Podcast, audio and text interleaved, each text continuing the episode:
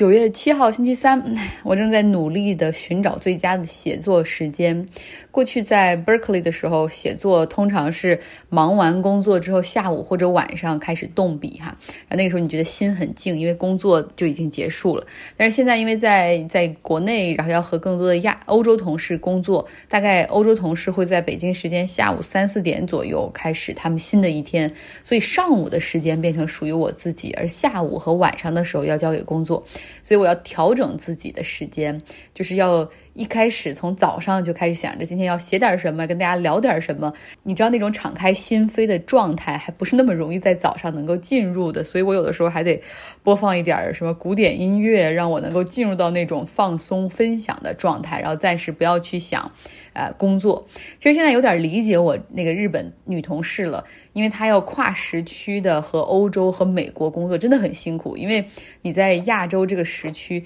只要你一睁眼，美国西海岸那边可能就已经是下午五点了。你要起很早，如果想跟他们开个会的话，然后呢，你要到下午四点钟左右，欧洲的同事可能才会上班，那种早起晚睡，然后你要习惯中间那个时间属于自己。嗯，当然，这个是你是很认真负责的情况，你会活得很累很辛苦。但假如说你想偷懒儿，那我觉得这样的一个时区也可以过得很舒服哈，因为你可以利用时差作为一个借口，所有的回复都可以晚一天。那我也了解了为什么所有人好像对我们美国团队抱怨最多，因为它就是在时间线的尽头，对吧？世界的尽头，像美国过去的这个周末是一个劳动节的长周末，就是难得周一休息一天，然后美国人一休息，周二开始上班。那实际上美国人开始上班的时候，亚洲都进入周三了，然后你这一周马上就要结束了，你才开始工作，就这样的感觉。那我现在在济南的隔离已经进入到第六天了，本周五的时候会被转运到上海，说为了呃继续隔离。那之前呢，让我们上报了要坐的高铁、飞机的班次，据说哈要全面再次消杀，据说最后都要走绿色通道来上车，避免和广大人民群众的接触。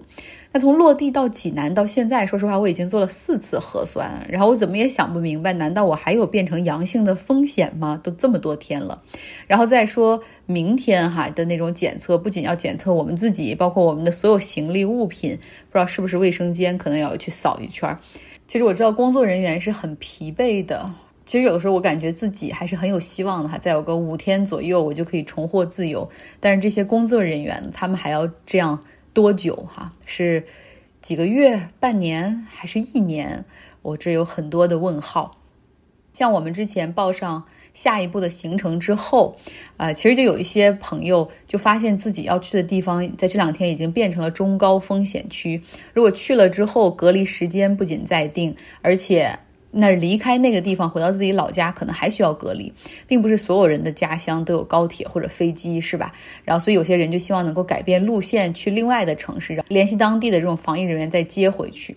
但这个过程之中呢，这工作人员就非常反对，就是你一旦报上去了就不能改哈啊，然后说这事儿已经汇报了，上面已经和对方城市都沟通好了，你这样一改的话，会给每一个层级都带来很多麻烦。其实他要改的这个过程，距离我们被转运其实还有四天左右的时间。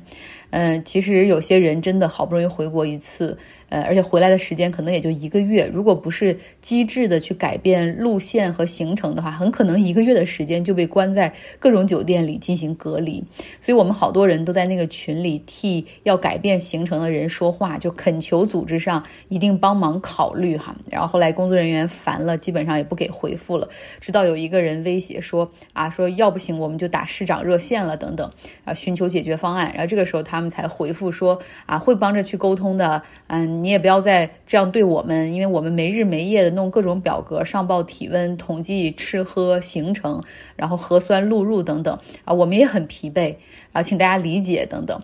啊。其实我知道，所有人、所有的、所有的人都很难很难，在这个过程之中，我们对于这些工作人员来说，可能是他们管理和接待的第三百个或四百个境外返回人员的航班，他们那种疲惫感。以及这种工作的重复性，已经让他们很难去设身处地的去帮大家去解决问题。其实更多的时候，到这个时候已经是希望完成任务就好。这个时候我就想起了这个齐蒙格鲍曼说的那句话，就是保持对他人的道德感知真的非常重要。这句话很晦涩，但是简单解释就是说，你永远别忘了你面前的是一个人，而不是一个数字，对吧？就是你要替他去想一想。当然了，这种道德感知是相互的。就像我们现在目前看的这本书里面，福山所提到的，就是寻求承认是相互的，你要给予彼此平等的尊重，承认对方是一个有尊严的人。我们不是骄纵的孩子，也不是傲慢的消费者，而他们也不应该是专横或者无所不管的家长。大家如果都能够平等的进行对话，然后互相为对方考虑，这个世界将会有多么的好。像我之前也说过哈，就是这些从国外回来的人，其实很多人就是在外面打工很辛苦的。像从日本回来的这些同飞机的人里面，有很多就是在日本。嗯，三年工作签证的那种打工族，他们可能在食品行业、纺织行业、建筑行业，然后在那儿赚钱，往家寄钱。这三年里面，他们可能都没有休息过几天，然后甚至更没有在。东京那些知名的地方走过转过，没有去真正看过日本，然后就是为了能够多赚点加班费。那出去他们的话说，出去就是挣钱嘛。能够看到他们在隔离酒店里面，其实是非常节俭，因为餐食你是可以自己选一天吃几顿饭，好多人一天只吃一顿午饭。你要问我是怎么知道的？因为现在他们已经开始给我们在弄这个费用结算。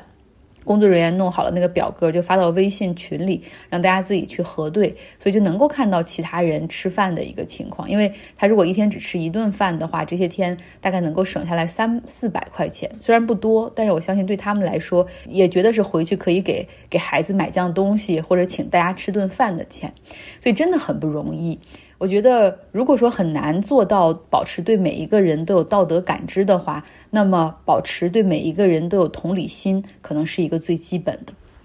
哎，写这段话的时候，我在听，嗯，就是。我在听手机上的一个 app 叫 KDFC，它是湾区那边的一个古典音乐频道。其实我多次向大家推荐，它是一个非常好的播放音乐的一个背景音，就是它全部都是古典音乐啊。这个 app 也不用翻墙，这个频道也是没有广告的。我刚才在写的时候，他们正在介绍本周日有一个露天的歌剧活动，哈，在是 San Francisco Opera 歌剧院。搞的一个叫 Opera in the Park，在金门公园的 Robin Williams 草坪免费向公众开放，就是到时候他们会有舞台进行演出，然后大家可以自己带着凳子、帐篷、野餐垫儿啊，也吃的酒，然后在那儿一边喝一边吃一边欣赏音乐。哎，然后我转头看到自己桌上。咖啡也喝完了，绿茶也没有了，右手边有的是小米粥、馒头和济南的把子肉，一下子就被拉回到了现实。稍微好的是，最近加州正在经历一年中最热的时候，基本上气温都是三十度以上。像 Berkeley 是这样的温度，内陆地区就更恐怖。那个那萨克拉门托那边是四十五度、四十六度的高温。像我之前说了，我的公寓没有空调，那如果三十度，那简直就是炼狱。想着在这个隔离酒店还可以吹空调哈，那看着远处的这个山，也觉得心情好了很多。之前一段时间因为一直在旅行，也没有发。音频都是文字和图片，大概就是讲讲行程、吃喝，非常浅薄。但是大家的留言却异常的踊跃，有时候甚至有七十多条评论，然后导致我每天早上睁开眼第一件事都不是看微信有没有人找我，而是去到微信公号上面去看留言。那恢复做国际新闻之后，不论是阅读量还是评论数量急转直下。评论我懂的哈，你说如果。讲这个乌乌克兰核电站有什么风险？大家应该怎么评论留言呢？对吧？这很难的。嗯，不过你不用担心哈，我不会因为评论或者是阅读量会改变自己的风格。啊，我的风格是不会变的，就像之前去看这个 BBC 他们的信条，就是我觉得有点跟我像。我不是讲你想知道的，而是要讲你应该知道的。嗯，今天没有什么太多新闻，所以就跟大家聊一聊这些。明天我要给大家梳理一下哈，这个美国前总统特朗普和那些被他带走的非常 confidential 保密级别非常高的文件，以及他可能面临的诉讼。好了，今天的节目就是这样，希望你有一个愉快的周三。